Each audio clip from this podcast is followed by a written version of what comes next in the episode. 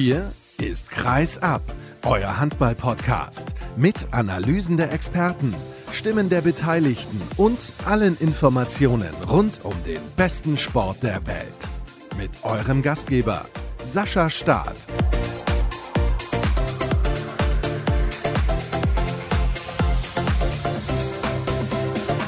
Einen schönen guten Abend wünsche ich oder einen schönen guten Morgen, je nachdem, wann ihr diese Sendung hört. Hallo und herzlich willkommen zur nächsten Ausgabe von Kreisab. Und die Erklärung schiebe ich natürlich direkt hinterher. Ihr wisst es, normalerweise gehen wir immer so, ja, am Nachmittag oder am frühen Abend auf Sendung. Das kommt immer ein bisschen drauf an, welche Aufnahmen ich noch zu erledigen habe. Aber heute ist die Situation ganz besonders. Ich bin unterwegs bei der Weltmeisterschaft der Frauen in Spanien und das deutsche Team hat die ersten beiden Partien gewonnen. Jetzt hoffen wir mal, dass ich dann gleich nach dem ersten Teil der Sendung mit einigen Spielerinnen und vielleicht auch dem Bundestrainer Henk Gruner spreche über den dritten Sieg im dritten Spiel.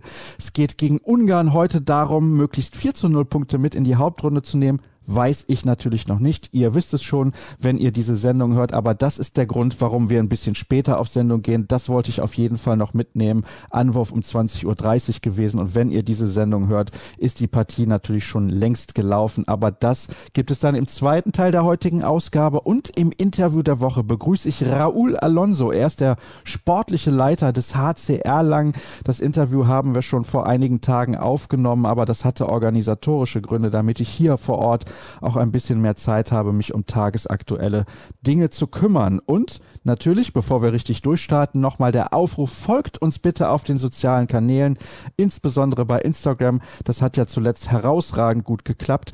Da gab es einige neue Follower und natürlich auch noch ein weiterer Aufruf, Ihr dürft uns gerne unterstützen. Es gab den nächsten Spender bzw. Abonnenten bei Patreon und den nächsten Käufer eines T-Shirts bei Seatshirt. Also damit könnt ihr uns wirklich unterstützen und da haben wir auch etwas davon. Jetzt begrüße ich von den Stuttgarter Nachrichten bzw. der Stuttgarter Zeitung den Kollegen Jürgen Frei. Hallo Jürgen, schönen guten Morgen. Ja, hallo Sascha. Denn wir beide sprechen am Montagmorgen miteinander einen Tag nach dem 34 zu 25 von Frisch auf Göppingen ausgerechnet gegen den HCR Lang. Jetzt hatte ich dir eben im kurzen Vorgespräch gesagt, Raúl Alonso ist zu Gast und du hast gefragt, wann hast du denn mit ihm gesprochen? Ich habe gesagt, das ist schon ein paar Tage her. Und dann hast du gesagt, ja, das ist vielleicht auch besser so gewesen, denn der war nach diesem Ergebnis relativ geplättet. Ja, absolut. Das hat ihn schon getroffen. Er hat ja dann im Interview danach auch so das fehlende Miteinander in der Mannschaft moniert. Also der HCE hatte an diesem Sonntag nicht den Hauch einer Chance. In der EWS Arena Frischhoff war wirklich in allen Mannschaftsteilen die klar dominierende Mannschaft und hat da einen völlig ungefährdeten Sieg eingefahren. Bis zum 8 zu 8 konnte der HCE mithalten und dann waren sie wirklich total chancenlos. Wir wollen aber vor allem über Frisch auf Göppingen sprechen, denn du bist Göppingen-Experte, genau wie wir gleich noch über den TVB Stuttgart sprechen werden. Und ja, wenn du zu Gast bist, machen wir das ja eigentlich immer, dass wir auf beide Clubs schauen. Und wenn ich jetzt mal überlege, was in den letzten Wochen in Göppingen so los war, man hat in Balingen gewonnen, das ist auch aus Göppinger Sicht nicht unbedingt selbstverständlich klar. Dann gab es eine hohe Niederlage gegen den THW Kiel, fand ich ein bisschen unerwartet hoch. Davor ein Auswärtssieg in Minden, eine knappe Niederlage mit einem Treffer gegen SC Magdeburg und ein Unentschieden gegen gegen die SG Flensburg-Handewitt. Also insgesamt Ergebnisse, die sich auf jeden Fall sehen lassen können. Wie war das Spiel denn gegen den HCR lang? War es so dominant, wie das Ergebnis es vermuten lässt? Ja, also wirklich absolut. Das war eine klare Sache. Göppingen wirklich, ich habe es gerade gesagt, in allen Mannschaftsteilen die klar bessere Mannschaft vom Torwart angefangen. Da konnte Redmann nicht spielen. Dann war Kastelitz drin und hat wirklich 16 Paraden gezeigt, war total auf dem Posten. Kevin Gulliksen absolut treffsicher mit acht Toren. Sebastian Heimann hat ein sehr konzentriertes Spiel gemacht, wie die komplette Mannschaft sehr konzentriert im Angriff und vor allem auch sehr effizient. Das hat in den vielen einigen Spielen gefehlt. Die Torausbeute, die Chancenverwertung war wirklich diesmal top, obwohl der Top-Torjäger Marcel Schiller gegen den HCE gefehlt hat wegen Schulterproblemen. Sein Vertreter Till Hermann auf der Linksaußenposition auch mit einer absolut tadellosen Leistung. Fünf Versuche, fünf Treffer. Also es hat wirklich rundherum gepasst bei Frischhoff Göppingen an diesem Nachmittag. Ja, und auch Kevin Gulliksen, 8 von 8, Heimann aus dem Rückraum 7 von 9, das sind natürlich fantastische Quoten, zeigt aber insbesondere, also mit 13 von 13 bei den Außen, dass das Tempospiel bei Frischauf anscheinend immer besser funktioniert. Ich kann mich sehr gut erinnern, als ich mit Hartmut Meyerhofer vor einigen Jahren gesprochen habe, als er dann nach Göppingen gegangen ist, kam ja damals aus Bietigheim, da hat er gesagt, ich möchte eigentlich den Spielstil dieser Mannschaft komplett verändern. Ich möchte schnellen, attraktiven Handball spielen. Diese Partie war so ein Paradebeispiel dafür, dass dass das eigentlich immer besser funktioniert. Ja, das stimmt. Das hat wirklich hervorragend funktioniert. Gestern gegen den HCE, keine Frage. Das große Problem über weite Strecken dieser Saison war, dass ihm ein bisschen die Hände gebunden waren durch die große Verletzungsproblematik. Man hat den langzeitverletzten Josip Sarac mit Kreuzbandriss, der noch gar kein Spiel für Bischof machen konnte. Man hat die Schulterprobleme von Janus Marathon, der ausfällt. Tobias Ellebeck hatte einen Daumenbruch, fiel mehrere Wochen aus, sodass man einfach gar nicht die Wechselmöglichkeiten hatte, um 60 Minuten ein Tempospiel durchzudrücken. Selenovic kam noch dazu auf der halbrechten Rückraumposition, der durch Corona einige Zeit ausfiel. Man muss also wirklich sagen, aufgrund dieser personellen Nöte war das wirklich aller Ehren wert, was die Mannschaft da auch in dieser Phase an Ergebnissen lieferte. Und einen Mann muss man da dann hervorheben, der immer da war, hinten energisch zugepackt hat auf der Halbposition und vorne wirklich seinen, was weiß ich, wie viel Frühling erlebt. Das ist der Tim Kneune mit seinen 35 Jahren. Auf ihm hat gerade durch diese Personalproblematik enorme Last auf den Schultern gelegen und er hat es wirklich grandios genutzt und die Vertragsverlängerung jetzt auch mit 35 und weitere zwei Jahre ist der beste Beweis dafür. Ja, wenn du das Thema Vertragsverlängerung und Personalien schon ansprichst, dann wechseln wir einfach dazu. Der Trainer bleibt auch erstmal und das ist ein klares Zeichen des Vereins.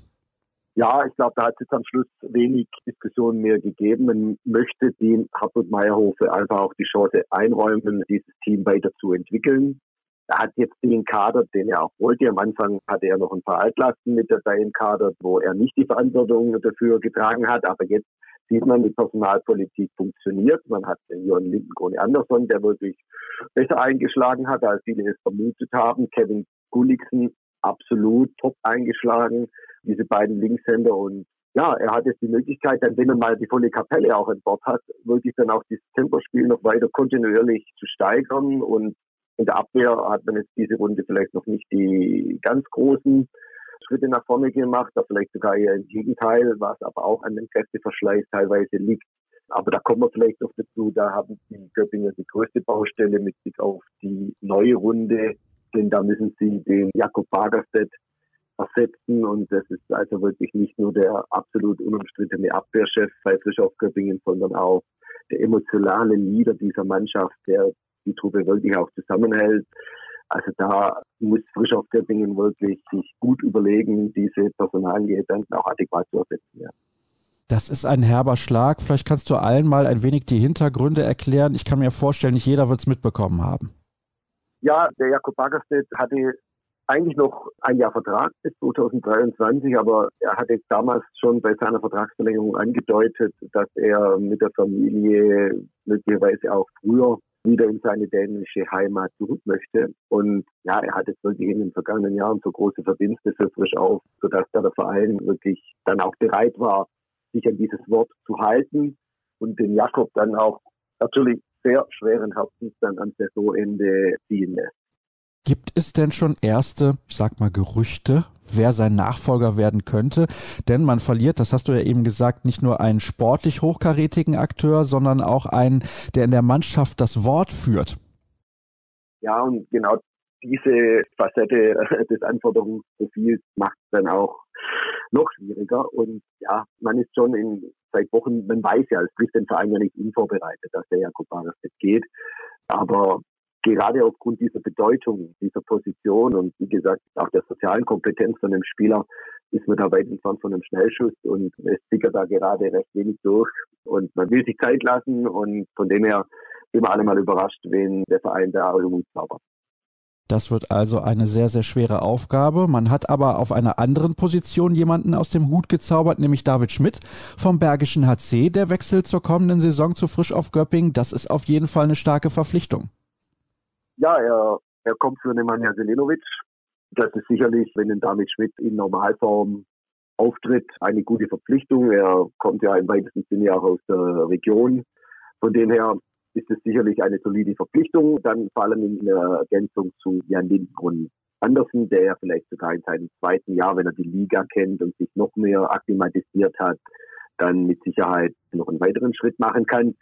Wenn man es vielleicht ein bisschen kritisch sehen will, dann kann man sagen, wenn der Verein wirklich die ganz, ganz großen Ziele hat, noch mehr in die Top 5 einzudringen, dann vielleicht, ja, ist dann Schmidt und Lindenkrone das Duo auf der halbrechten Rückraumposition tatsächlich, dass ein da dann diesen entscheidenden Schritt weiterbringt. Aber wie gesagt, es besteht Entwicklungspotenzial und man muss dann einfach mal abwarten, wie sich die beiden dann auch ergänzen.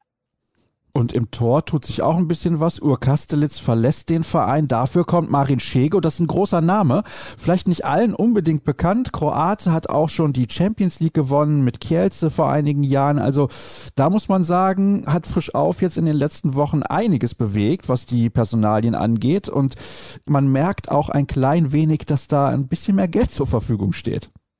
Ja, also keine Frage. Man hat auch durch dieses Engagement von Teamviewer ja auch die Möglichkeit gehabt, den Sebastian Heimann zu halten, beispielsweise. Und ja, jetzt muss man mal schauen. Der Vertrag läuft ja zumindest bis 2023. Es gab ja dann damals Signale, dass man auch längerfristig hier mit Frischhoff zusammenarbeiten möchte. Jetzt haben es wahrscheinlich die meisten Sportfreunde mitbekommen. Die Aktie von Team für stürzte in den vergangenen Wochen in den Keller. Ob das auch mit einen Grund hat an diesem kostspieligen Sportsponsoring, dass er eben bei Sex Bischof ein kleiner Fisch, wird ja von 40 Millionen Euro pro Jahr für Manchester United geredet, dann viele Millionen in die Mercedes Formel 1 Geschichte, Formel E. Ja, also manche haben ein bisschen Bauchschmerzen, wie geht es denn mit dem Unternehmen weiter? Und deshalb ist es natürlich umso wichtiger, dass Bischof den Sponsoren auch in der zweiten und dritten Reihe, die ja wirklich hier den Verein seit vielen Jahren auch die Treue halten und die Sponsorenpyramide ist sehr breit aufgestellt, dass man dann natürlich die Wertschätzung entgegenbringt, auch wenn natürlich dieser Hauptsponsor Teamviewer jetzt ganz vorne dran steht, aber ja, man weiß es ja nie in dem Geschäft, was da eben in der Zukunft passieren kann. Was kann denn noch sportlich passieren in dieser Saison? Aktuell frisch auf Fünfter mit 17 zu 11 Punkten hat sich ein ganz klein bisschen abgesetzt von diesem unfassbar breiten Mittelfeld mit Wetzlar, Leipzig, Hamburg, Melsung, Lemgo, den Rhein-Neckar-Löwen und so weiter und so fort. Also sie stehen quasi direkt hinter den Top 4. Was denkst du, ist da noch drin? Ja, also man hat jetzt Platz 6 ausgegeben als der Sozi, das war ja schon ambitioniert muss man sagen. Und ja, man hat sich jetzt diese Ausgangsposition wirklich erarbeitet und das, wie gesagt, man hat ja noch Personalreserven sozusagen in der Hinterhand. Leune muss ja im Prinzip auf Mitte durchspielen, wenn da vielleicht doch Marathon nochmal zurückkommt nach seinen Schulterproblemen, wenn der Josip Sarac dann zur Verfügung steht, auch nochmal im Innenblock eine Alternative, dann kann sich auch Kosina noch wieder mehr auf den Angriff konzentrieren. Also man hat noch personelle Reserven, vorausgesetzt alle anderen bleiben fit, hat man natürlich nie auf dem Briefchen, aber dann hat man schon eine Ausgangsposition, zumindest diesen Platz zu festigen. Bis Ende des Jahres geht es noch nach Lemgo. Dann spielt man zu Hause gegen die Füchse Berlin in Hannover und gegen den TVB Stuttgart. Und das ist die perfekte Überleitung, denn der TVB ist jetzt unser Thema. Es gab ja zuletzt auch hier eine Diskussion rund um GWD Minden. Was ist los bei diesem Verein? Unfassbar schlecht in die Saison gestartet. Und dann hat der Kollege Sebastian Kübel vom Mindener Tageblatt gesagt, dieses Spiel beim TVB Stuttgart muss GWD unbedingt gewinnen. Sie haben es verloren, weil der TVB eine gute Leistung auf die Platte gebracht hat. Ja, konnte man eigentlich fast mit dem Spiel von Göppingen gegen Erlangen vergleichen. Es war im Prinzip, ja, es war ja sogar ein richtiger Start-Zielsieg. Der TVB war ja schon 9 zu 2 vorne am Anfang, war ja hinten raus dann eher noch Ergebniskosmetik, dieses 35, 31. Ja, das war wirklich vielleicht sogar das erste Spiel, wo der Roy Sanchez dieses bedingungslose Tempospiel gnadenlos umsetzen konnte. Und da war GWD wirklich total chancenlos.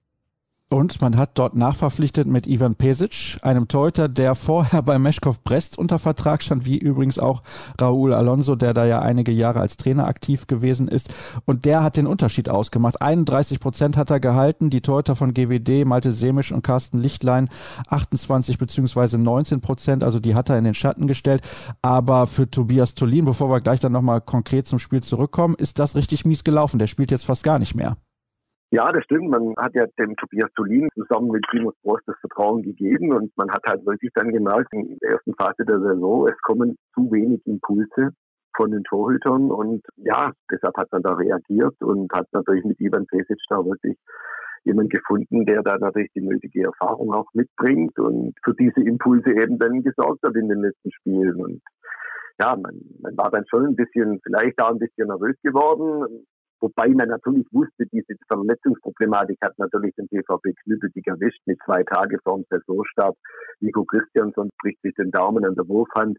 Dann kam auf seiner Position der Jerome Müller noch hinzu. Schleimbeitelentzündung im Knie, die er da immer mit rumgeschleppt hat. Dann musste ja Max Häfner, kann ohnehin nicht spielen wegen der Rücken-OP. Für Nikolaus, jung, aber trotzdem eine wichtige Stütze, auch vor allem in der Abwehr mit seiner Schulterverletzung bei der Junioren-EM. Also man hatte es da wirklich richtig knüppeldick erwischt und auch aufgrund dieser Personalsituation konnte Roy Sanchez zu Beginn seine Philosophie, die ja ohnehin neu war für den Verein, dieses bedingungslose Tempospiel, konnte er nicht umsetzen. Er musste es ganz entscheidend dosieren und auch die spanische Schule in der Abwehr liegt natürlich auch unter diesen Verletzungsproblemen und dadurch auch die Kompaktheit der kompletten Mannschaft.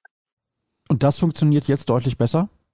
Ja, das muss man sagen. Da hat Fortschritte gegeben. Gerade diese spanische Schule mit dem Zustellen der Passwege des Gegners, mit diesen Bälle antizipieren, Bälle klauen, das funktioniert jetzt besser. Es war eine große Umstellung für die Mannschaft. Gerade so ein Mann wie jetzt der Abwehrreise Dominik Weiß war dann mehr 1 zu 1 Situationen ausgesetzt. Seine Blockqualitäten in dieser kompakten 6-0 defensiver Art und Weise kamen weniger zu tragen. Also dieses neue System braucht Zeit und ja, ich denke, der TVB ist da jetzt wirklich auf einem guten Weg.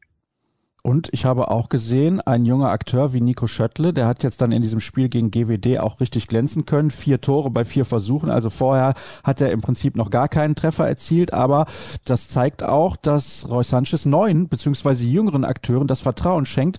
Und das scheint irgendwie auch zu klappen ja, das war also wirklich beeindruckend, wie der Nico Schöttle da seine Chance genutzt hat. Gegen GWD, wie du gesagt hast, vier Versuche, vier Treffer mit 18 Jahren. Er hat ja noch ein Zweitspielrecht mit SG Pforzheim Beutingen in der dritten Liga. Und das ist natürlich schon dann eine gute Geschichte für den TVB, wenn so ein Mann wie Adam Lönn, auf dem ja auch viel Verantwortung lastet, im Rückraum entlasten kann. Und man hat da schon, wenn alle fit sind, eine gute Mischung. Gerade jetzt Nico Christiansson, Jerome Müller, auch der Ego Hanusch, der neue Spielmacher.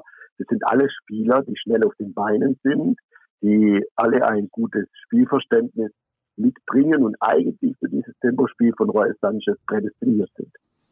Wenn wir dann auch mal auf die Ergebnisse schauen in den letzten Spielen, dann ist der Trend ja unverkennbar. Es gab lange erstmal eine Phase, wo man nichts gerissen hat. Dann hat man die Rhein-Neckar-Löwen geschlagen am fünften Spieltag. Gut, jetzt kann man sagen, gegen die gewinnen viele Mannschaften in dieser Saison, aber das ist auch ein bisschen überspitzt formuliert.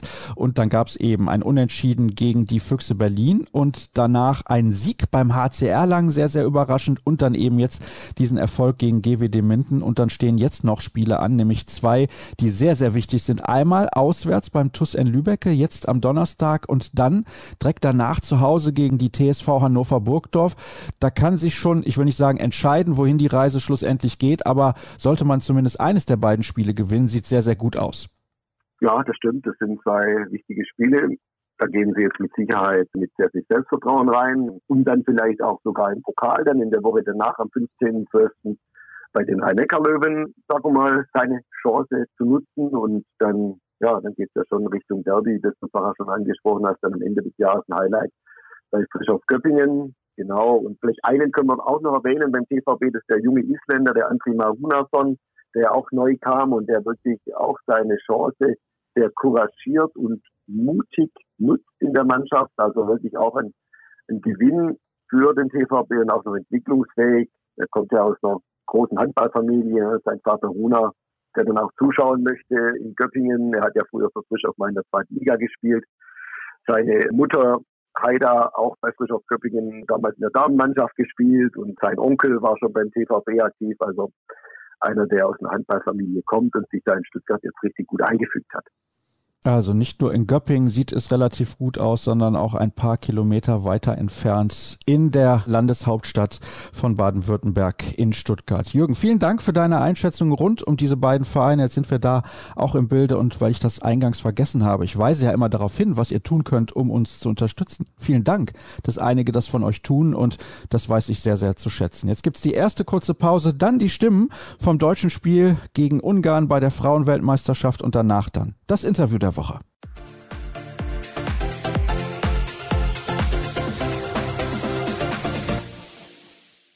Antje Lauenroth, das war ein Zittersieg heute gegen Ungarn. Nach so tollen ersten 30 Minuten, wo er den Gegner eigentlich komplett im Griff gehabt hat. Was ist dann passiert? Ja, also komplett im Griff gehabt, würde ich jetzt erst halt nicht sagen. Wir hatten auch unseren Hänger zwischendrin, haben dann aber die Abwehr umgestellt und konnten dann auf fünf Tore wieder wegziehen.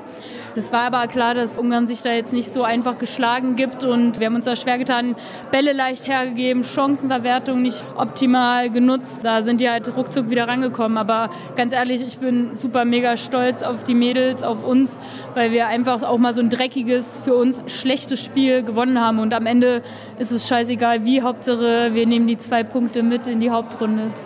Wenn du das schon so deutlich ansprichst, du bist nicht zufrieden insgesamt mit der Leistung? Also von der, von der Einstellung oder so bin ich auf jeden Fall zufrieden und so. Aber wir haben uns auch ein bisschen, ja, wir haben ein bisschen hektisch gespielt in manchen Situationen. Die Abschlüsse waren nicht optimal, das war bei mir auf jeden Fall so. Und bei manchen anderen jetzt, die waren sicherlich auch nicht mit glücklich. Die paar zu viele technische Fehler, die wir jetzt in den letzten zwei Spielen nicht hatten. Aber Ungarn ist halt auch ein stärkerer Gegner und die haben uns natürlich auch Aufgaben gestellt. Aber ich bin sehr gut, weil unser Boot nimmt jetzt Fahrt auf und mit Vollgas in die Hauptrunde. Ich wollte nämlich gerade schon sagen, solche Spiele habt ihr in der Vergangenheit in der Regel verloren. Das hatten wir tatsächlich eben gerade auch, als wir noch am Ende gerade als auf der Bank saßen. Normalerweise verlieren wir so ein Ding ärgerlich und dann heulen wir dem das rechtliche Turnier hinterher, aber diesmal nicht so. Und ja, jetzt gucken wir mal, wo die Reise hingeht. Viel Erfolg dabei. Danke. Dankeschön.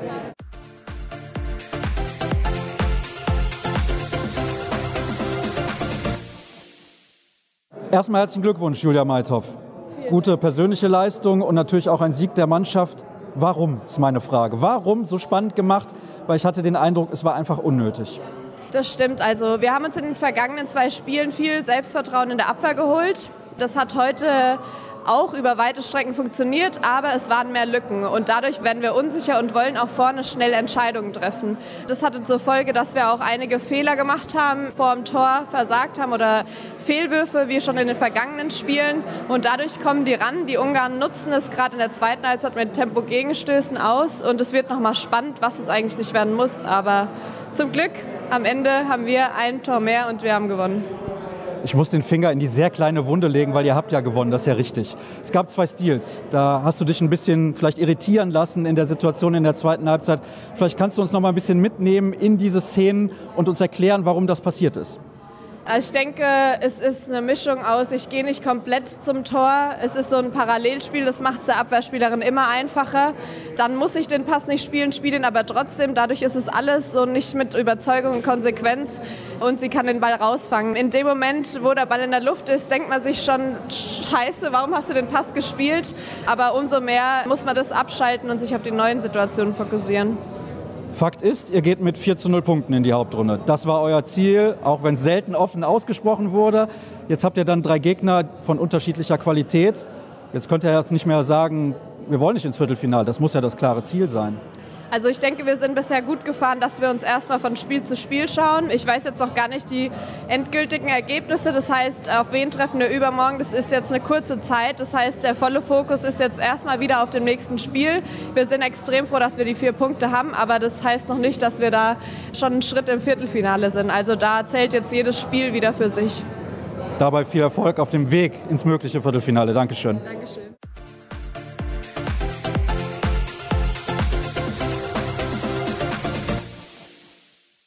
Henk Gruner, herzlichen Glückwunsch zu einem Zittersieg heute gegen Ungarn. Ich denke, du bist mit den ersten 30 Minuten extrem einverstanden, mit den zweiten 30 Minuten nicht. Warum waren es so unterschiedliche Halbzeiten? Ja, ich denke, wir haben zwei Mannschaften gesehen, die sich beide gut vorbereitet hatten. Ich denke, dass wir mit der 5-1 doch eine kleine Überraschung für die hatten in der ersten Halbzeit. Das haben sie in der Halbzeitpause gut besprochen und auch Lösungen gefunden. Wir waren aber auch da im Angriff nicht mehr so konsequent ein paar leichte Bälle vergeben, dass sie zum, zum Gegenstoßtore gebracht hat. Da waren sie ganz schnell wieder am Anschluss. Und da war es auch, da kamen die Nerven mit ins Spiel, die Hektik kam rein. Und da waren wir nicht mehr so souverän. Dann mussten wir auch wieder auf die 6-0 zurück. Wir hatten nicht viel Zeit zu wechseln oder Leute mal eine Verschnaufpause zu geben. Wir haben wirklich alles gebraucht. Aber letztendlich haben wir ja auch so ein Zitterspiel diesmal gewonnen. Und ich denke, das war auch für die Mannschaft ein großer Schritt. Das hatten wir beim Tag des Handballs schon gegen Russland, dass wir das geschafft haben. Diesmal auch. Ich denke, die Mannschaft hat unglaublich gekämpft, wie die Ungarn übrigens auch. Und gut, wenn man das ganze Spiel eigentlich nicht einmal zurückgelegen hat, dann ist der Sieg wahrscheinlich auch verdient. Ja, das ist natürlich richtig. Und ihr habt eine fantastische erste Halbzeit gespielt. Das möchte ich gerne nochmal betonen an der Stelle, auch wenn es hinten raus knapp geworden ist. Was muss denn die Mannschaft dann jetzt in Barcelona bzw. Granollers noch ein bisschen besser machen als heute, wenn man vielleicht auch etwas mehr erreichen möchte? Wo siehst du einen Punkt, wo unbedingt noch ein Schritt nach vorne gemacht werden muss?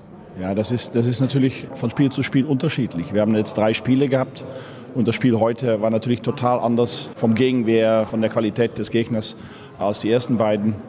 Wir haben es heute in der ersten Halbzeit geschafft, auch die Ruhe zu bewahren. Auch in der Anfangsphase, als wir nicht direkt davongezogen sind, aber wir waren immer in der Führung. Dann hat die 5-1 wirklich, denke ich, den Unterschied gebracht in der ersten Halbzeit. Dann sind wir in der zweiten Halbzeit doch von der schnellen Aufholjagd der Ungarn ein bisschen zu nervös geworden, zu hektisch geworden in unserem Spiel. Nicht mehr die Ruhe gehabt. Und äh, ich denke, da können wir ansetzen, dass wir dann, auch wenn das passiert, spielt wirklich die taktisch richtigen Sachen. Wir waren da auch auf dem Platz schwer zu erreichen von der Seite. Es war natürlich auch laut in der Halle, aber ich denke, da müssen wir miteinander drüber sprechen, wie wir das dann besser klären können.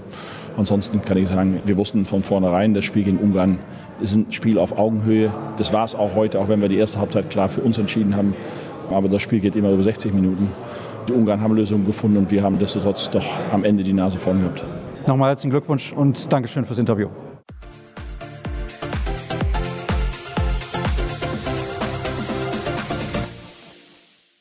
Und auch in dieser Woche ist es so. Zum Abschluss gibt es das Interview, das ist logisch. Und wie immer nochmal der Hinweis auf unsere sozialen Kanäle. Folgt uns bitte dort, gibt es gleich zum Schluss dann nochmal. Und ihr könnt uns nach wie vor unterstützen über Patreon und über Seed-Shirts. Dort gibt es einen Shop von Kreisab, da könnt ihr T-Shirts kaufen und demnächst, vielleicht auch jetzt schon gibt es die, die neuen Artikel, dann Jacken, was auch immer dort zur Verfügung steht. Also da geht ein Teil der Einnahmen dann auch an Kreisab. Und jetzt kommen wir zum Gespräch mit dem sportlichen Leiter, Sportdirektor Direktor oder Manager, es ist eigentlich egal, er macht gefühlt ja auch alles. Raúl Alonso ist in der Leitung. Hallo Raúl. Hallo, grüß dich. Erstmal vielen Dank, dass du dir die Zeit genommen hast. Du hast viel zu tun. Wir mussten das Interview auch noch mal ein klein bisschen verschieben, weil du ein Meeting hattest. Ist es anstrengend, Sportdirektor eines Handball-Bundesligisten zu sein? Es ist auf jeden Fall eine, eine große Aufgabe, die sehr vielseitig ist. Daher in, in den heutigen Zeiten auch durch die pandemischen Bedingungen auch noch zusätzlich erschwert. Von daher sehr viel Spannung und sehr vielseitig. Vielleicht sollten wir das mal kurz erklären, weil ich hätte ja auch fragen können, was hast du lieber, Buenos Dias oder guten Tag? Ach, sowohl als auch. Ich bin mittlerweile lange genug in Deutschland, um auch mit einem guten Tag nett zu begrüßen. Buenos Dias kommt ab und zu vor. Gerade wenn die Familie anruft, dann melde ich mich auf Spanisch. Du bist in Madrid geboren und ich habe gelesen, du hast in der Jugend bei Tica Santander gespielt, vor allem auch noch in den 90ern. Das muss ja spektakulär gewesen sein, denn dann hast du ja diese unglaubliche Mannschaft um Talant Duschebaev spielen sehen. Ja, das war eine großartige Zeit. Da durfte ich als Jugendspieler immer bei den Spielen der ersten Mannschaft dabei sein und auch ab und zu den Platz wischen. War eine große Ehre für mich damals und über die Jahre hat man auch Kontakt zu Talant und anderen Akteuren weiterhin irgendwie behalten und eine große Freude, Teil der Handballfamilie zu sein. Wenn man dann so 10, 12, 13 Jahre alt ist, wie nimmt man das eigentlich wahr, wenn man da solche Weltstars sieht? Weil man kann das ja wahrscheinlich gar nicht alles einordnen. Das war eine unfassbar gute Mannschaft damals. Ja, das war eine Mannschaft, die, wie du gesagt hast, mit Weltstars gespickt war. Die ganze Stadt Santander war einfach begeistert von der Leistung dieser Mannschaft und es herrschte eine Handballkultur, die sich in allen Seiten der Stadt mal gezeigt hat. Und natürlich die Spiele in, in der Halle El Albericia waren was ganz Besonderes, super Atmosphäre und ganz tolle Momente erlebt. Macht dich das ein bisschen traurig, dass der spanische Handball außer jetzt dem FC Barcelona nicht mehr so viel zu bieten hat, zumindest auf Vereinsebene, weil wir müssen ja auch ehrlich sein. Es gab nicht nur TK Santander, es gab auch Ciudad Real, es gab andere Mannschaften, die Europapokale gewonnen haben. Und den ein oder anderen Verein gibt es zwar noch, aber sie haben nicht mehr die sportliche Qualität. Ist ein bisschen schade. Ja, es ist tatsächlich schade. Natürlich bestimmt die Wirtschaft ein bisschen den Leistungssport und da waren die Jahre in den 90ern in Spanien deutlich besser als, als es heute der Fall ist. Aber nichtsdestotrotz ist schon eine, eine Qualität vorhanden, die in Spanien sich vielleicht jetzt nicht auf dem Niveau abspielt wie damals. Nichtsdestotrotz hat der spanische Handball eine Lücke entdeckt, junge Spieler weiterzuentwickeln. Und das sieht man auch in den Ergebnissen auf internationaler Ebene in den Jugend- und Juniorenteams, dass, dass der spanische Handball nach wie vor eine Größe ist, wenn auch nicht in der Form wie, wie vielleicht in der Vergangenheit. Das stimmt schon.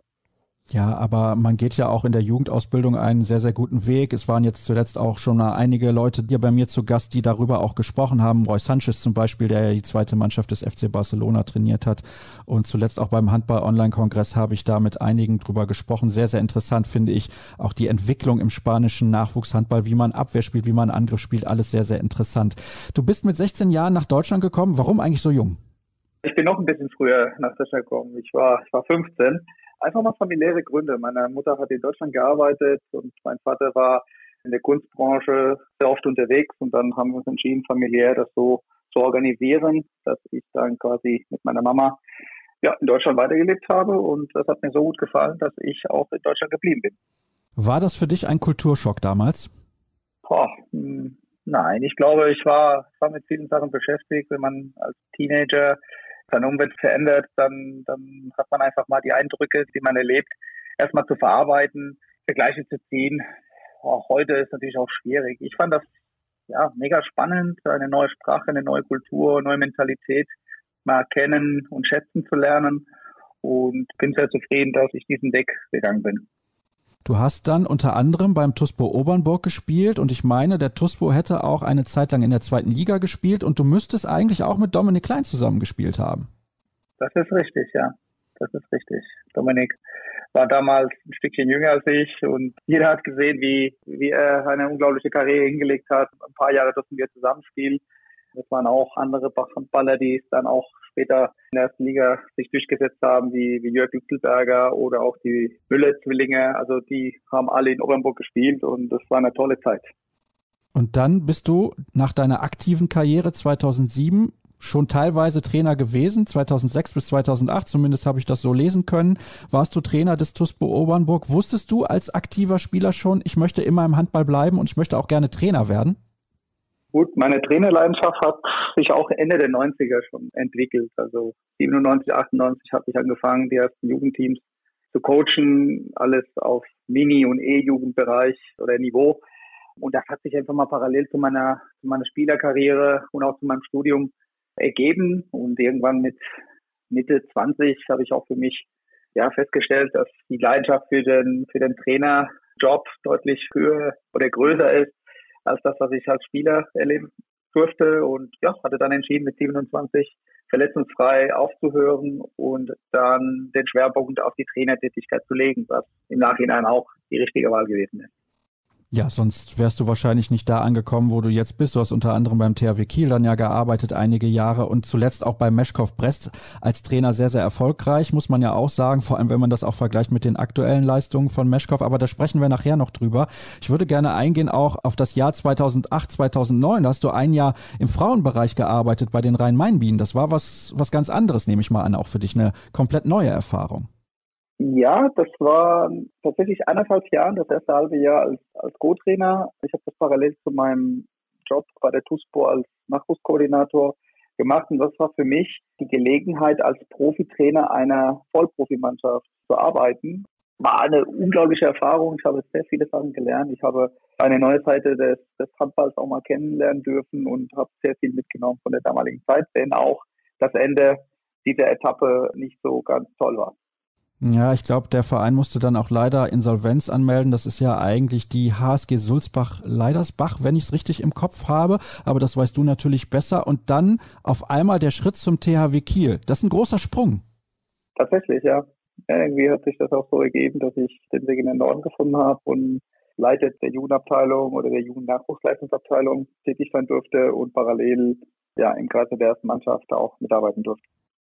Fünf Jahre bist du dort geblieben und du warst auch noch DHB-Stützpunkttrainer. Also du hast auch immer viele Aufgaben auf einmal. Ist das etwas, was dir liegt, was du auch gerne machst, viel zu koordinieren? Das ist ja in deiner aktuellen Aufgabe auch so. Ja, das ist auch einer der Schwerpunkte, die mir auch Spaß machen, das Große und Ganze mitgestalten zu können. Und es gibt sehr viele Punkte, die sich auch berühren in der Entwicklung von jungen Handballern. Und damals hatten wir ja eine Struktur im DHB-Stützpunkt, wo wir von dem Verein auch eine Initiative mitentwickeln mussten. Und dadurch, dass sehr viele Spieler auch bei mir in den Jugendmannschaften gespielt haben, habe ich auch diese, diese Förderung auch mitgemacht und natürlich auch die Leitung einer Nachwuchsleitungsabteilung bedarf auch sehr viele Skills, die um das Planerische sich drehen und letztendlich auch, daraus hat sich auch eine, eine kleine Leidenschaft entwickelt. Und dann erstmal der Sprung nach Österreich, drei Jahre. Ich weiß jetzt nicht, Handball Tirol ist ja in Schwarz angesiedelt, das ist eine halbe Stunde entfernt von Innsbruck. Hast du dann gesagt, nee, ich bin dann direkt in dem Ort, wo die Mannschaft auch spielt oder warst dir dann lieber in der großen Stadt zu wohnen? Und wie war überhaupt diese Erfahrung in Österreich? Ich meine, drei Jahre ist ja jetzt auch nicht mal nur eine kurze Zeit. Nein, nein, es war so, dass, dass ich nach fünfeinhalb Jahren in Kiel das innere Gefühl entwickelt hatte, dass ich mich als, als Cheftrainer einer, einer Erstligamannschaft auch behaupten oder beziehungsweise beweisen wollte. Und das war beim THW einfach nicht, nicht möglich. Und dann habe ich auch entschieden, diesen vielleicht ungewöhnlichen Schritt zu gehen. Aber gerade in einer österreichischen Erstliga im Ausland zu arbeiten, da kann man auch neue Eindrücke sammeln. Und wir hatten ein wirklich super Projekt da in Tirol angefangen. Das hat sich auch nach meiner Zeit auch weiterentwickelt. Also das ist wirklich auch eine wichtige Etappe in meinem Leben gewesen, wo ich ja, mutige Entscheidungen getroffen habe, mein gewohntes Umfeld, meine Komfortzone zu verlassen, einen, einen Weltklasse-Club sozusagen zu verlassen und dann den eigenen Weg zu gehen. Und das ist einfach eine, eine, eine tolle Erfahrung, wie ich vorhin gesagt habe und freue mich auch, dass ich das auch gemacht habe. Ist die Familie dahin mitgegangen? Meine damalige Freundin, jetzige Frau, ist mit mir gegangen. Das war auch so eine Voraussetzung, die für uns ganz klar war, dass es nur in der Konstellation zusammengeht. Und letztendlich durften wir auch drei sehr schöne Jahre in einer unglaublich schönen Gegend genießen und auch Teil dieses Projekts sein. Ich kann das nur bestätigen aus meiner persönlichen Zeit in Innsbruck. Da habe ich auch einige Monate zumindest verbringen dürfen. Das ist wirklich eine, eine traumhaft schöne Gegend und die Lebensqualität ist extrem hoch. Aber Handball auf allerhöchstem Niveau ist in Österreich halt nicht möglich. Und dann kam irgendwann die Anfrage von Meschkow Brest. Was hast du gedacht, als diese Anfrage kam? Und musstest du lange überlegen, ob du diesen Schritt machen willst? Na, es war auch eine ungewöhnliche Phase in meinem Leben, denn es gehört auch mal zum Sport, dass man als Trainer vielleicht, bevor man denkt, dass das zu Ende geht, doch noch zu Ende geht. Und das war die Phase, wo, wo ich noch nicht wusste, was ich machen würde. Nachdem wir eine super erfolgreiche Zeit in Tirol hatten, dann kommt das so wie im Leistungssport, wo ist die eine andere Verletzung, das eine andere Ergebnis, was nicht so passt. Und dann stand ich da mit einem langjährigen Vertrag, aber trotzdem ohne Aufgabe. Und dann hat mich mein, mein ehemaliger Jugendtrainer und Mentor Manolo Cadenas, der mich auch damals in Santander als Jugendtrainer trainiert hat, parallel zur ersten Mannschaft. Der hat angerufen und hatte in Brest Vertrag unterschrieben, hat nach einem Assistenztrainer gesucht. Und das war für mich die Chance, diese Erfahrung meines Lebens zu machen, mit ihm nicht nur Handball zu arbeiten, sondern Handball zu leben. Denn wir haben ja auch zusammengelebt in Brest. Und das war wieder so ein Schritt, den ich auch so, so gewagt habe zu machen, allerdings ohne ohne meine Frau. Das heißt, das war eine, eine Zeit, die sehr lehrreich war, aber auch sehr hart. Ja, ich wollte gerade sagen, weil Weißrussland ist ja jetzt auch nicht so unbedingt das Traumziel, ne? wo man sagt, ja, wenn ich mir was aussuchen kann, dann möchte ich gerne in Weißrussland arbeiten. Also machen wir uns nichts vor, Raoul. Ein guter Club und die Ergebnisse in den vergangenen Jahren waren natürlich auch herausragend, auch dank deiner Arbeit und der Arbeit vorher von Manolo. Und da gibt's gute Bedingungen für die Mannschaft. Aber ich kann mir vorstellen, dass man dann auch manchmal zweifelt hat. Ja, die Gesamtsituation ist bekannterweise nicht die beste, sowohl pandemisch betrachtet als auch politisch gesehen. Kein schönes Gefühl. Nichtsdestotrotz, ich bin auch extrem dankbar über diese Erfahrung. Die Erfahrung hat mir auch gezeigt, wie gut wir es ja auch hier haben und wie klein unsere Probleme sind. Ich durfte in diesen drei Jahren A, mit meinem Mentor zusammen leben und arbeiten und von ihm so viel lernen. B, durfte ich selber Cheftrainer einer Champions League Mannschaft agieren. Das ist auch nicht gang und gäbe, dass man so eine Chance bekommt. Und sehr durfte ich natürlich auch mal die Unterschiede zu, zu unserer Welt einfach mal spüren, fürs Gute und fürs Schlechte. Und dementsprechend bin ich, bin ich extrem froh, dass, dass es auch so gekommen ist. Und wenn die Zeit auch noch sportlich erfolgreich war, dann rundet das Ganze noch ab. Ich will auch nicht immer nur negativ sein in Bezug auf Weißrussland. Deswegen erklär uns doch sehr gerne mal, weil du das gerade schon ein bisschen angedeutet hast, was hast du denn Gutes mitgenommen als Erfahrung aus Brest? Ja, erstens, dass, dass man immer sehr viele Vorurteile hat, die, die sich dann doch nicht bestätigen. Also das ist, glaube ich, auch eine kleine Lehre für, für uns alle, dass wir uns das mal die Sachen genauer anschauen sollten, um dann erst ein Urteil zu fällen. Ich bin, was mein Leben anbetrifft, immer relativ unbekümmert in neuen Projekte eingestiegen, ohne, ohne großen Hintergedanken. Natürlich macht man sich Gedanken, aber ohne große Vorurteile. Und das hat sich erneut bestätigt. Also viele Leute haben vielleicht gestaunt, dass ich diesen Schritt gegangen bin, anstatt vielleicht mal irgendeinen Vertrag abzusitzen über Jahre, der noch Jahre ging. Und dann vom wunderschönen Tirol, wie du schon vorhin gesagt hast, nach Weißrussland einen Tapetenwechsel zu vollziehen ohne, ohne Frau. Also das ist schon das ist schon hart, aber nichtsdestotrotz habe ich perfekte Bedingungen gefunden. Also das war beruflich gesehen wirklich top. Dann habe ich aber auch jede Menge Leute kennenlernen dürfen, die, die extrem freundlich sind, die mich total gut aufgenommen haben. Ich habe auch ein bisschen eine völlig neue Kultur kennenlernen dürfen, eine neue Sprache, ja, ansatzweise kennengelernt. So richtig, richtig gelernt habe ich wirklich nicht, aber so ein bisschen. Und mein Horizont hat sich einfach mal erweitert. Also man ist ja schon immer in seiner Welt im europäischen Raum und plötzlich gelten einfach andere Werte und andere Gesetze in Anführungszeichen, ja, was das eigene Leben auch ein bisschen zum Überlegen bringt. Also dass wir einfach mal drüber nachdenken, es gibt nicht nur unsere Welt, sondern es gibt andere Zeiten unseres Planeten, die, die auch gut sind. Und wie gesagt, eine weitere Erfahrung in meiner Karriere, die super viel Spaß gemacht hat, die aber auch auf Dauer sehr anstrengend war. Gab es Momente, in denen du, ich will nicht sagen Angst hattest, aber wo du dich vielleicht auch mal ein bisschen einsam gefühlt hast, obwohl du ja mit Manolo zusammen gelebt hast und ihn auch schon seit vielen, vielen Jahren kennst, aber wenn die eigene Frau nicht mit dabei ist, das ist schon eine sehr, sehr spezielle Situation. Ich kann mir vorstellen, dass man den ein oder anderen Abend zu Hause verbringt und, und sich denkt, mein Gott, was mache ich hier? Ja, definitiv, kann ich unterschreiben. Das war auch mit der Grund, warum Manolo frühzeitig am Ende der ersten Saison, so nach ungefähr acht Monaten, den Entschluss traf, zurück nach Spanien zu gehen. Und das war für ihn noch härter als für mich, auch wenn wir uns gegenseitig supportet haben. Aber das ist auch so, so eine weitere Hürde des Lebens. Und das muss man mal gut mit seiner Familie besprechen und ja, und, und einfach mal die schweren Momente so verarbeiten, dass man Energie daraus ziehen kann und dass man sich auch motivieren kann für die Zukunft. Und das ist einfach ja, drei Jahre lang der Fall gewesen. Aber das war natürlich schon klar, dass es irgendwann ein Ende hatte. Warst du dann irgendwann froh auch, als es zu Ende war? Weil ich habe es ja eben auch schon gesagt, ihr seid sportlich in der vergangenen Saison so erfolgreich gewesen, wie diese Mannschaft noch nie zuvor gewesen ist.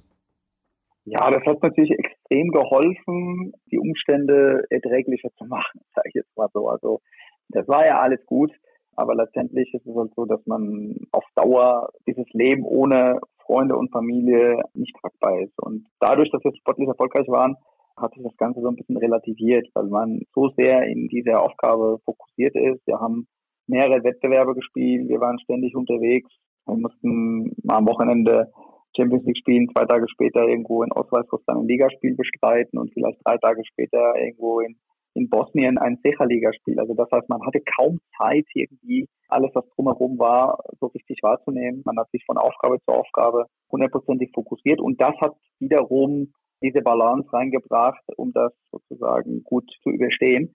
Aber ich muss schon sagen, dass das am Ende, als, als der Druck dann abgefallen ist, dass wir dann schon realisieren konnten, was wir erreicht hatten, dass da schon, ja, dass die Aufgabe einfach gelöst war und ich auch innerlich ganz klar, ganz klar die, die Auffassung hatte, zurück zu meinem normalen Leben und zurück zu meiner Familie und zu meiner Frau. Das ist absolut nachvollziehbar. Ihr seid ja dann ausgeschieden gegen den FC Barcelona. Ich finde vor allem im Hinspiel habt ihr da gar keine so schlechte Figur abgegeben. Da fehlten auch damals einige wichtige Spieler leider verletzt, sonst wäre es vielleicht noch ein bisschen besser gelaufen. Aber, und darauf möchte ich natürlich hinaus, jetzt bist du beim HCR lang nicht mehr Trainer weil es das vielleicht beste Angebot war im Gesamtpaket oder weil du vielleicht auch nicht mehr Trainer sein wolltest nach so vielen intensiven Jahren jetzt in Weißrussland? Es gibt keinen richtigen Grund oder keinen einzigen Grund, sondern das, das ist auch ein Prozess gewesen, der über Monate gereift ist. Und es war so, dass, dass mich HCR lang ein Jahr zuvor kontaktiert hatte. Also das heißt, dieser Gedanke war schon, war schon in meinem Kopf während der letzten Saison in Brest glaube, ich hätte diesen Schritt auch etwas früher machen können, aber letztendlich stand ich auch mit meinem Wort gegenüber Brest in der Pflicht, das auch durchzuziehen. Und dementsprechend konnte ich mich erst dann richtig damit auseinandersetzen. Ähm, also ich habe auch den Ansatz, dass man Handball auch aus verschiedenen Perspektiven betrachten kann und ich finde diese Aufgabe und den Ansatz des Vereins super, sich so aufzustellen und einfach aus der Position mit meiner Erfahrung mit, mit dem, was ich auch dazu beitragen kann, zu verhelfen, dass, dass der HCE sich weiterentwickelt. Und das hat mich total gereizt. Das ist auch eine Sache, die, die ich in der Form nie gemacht habe.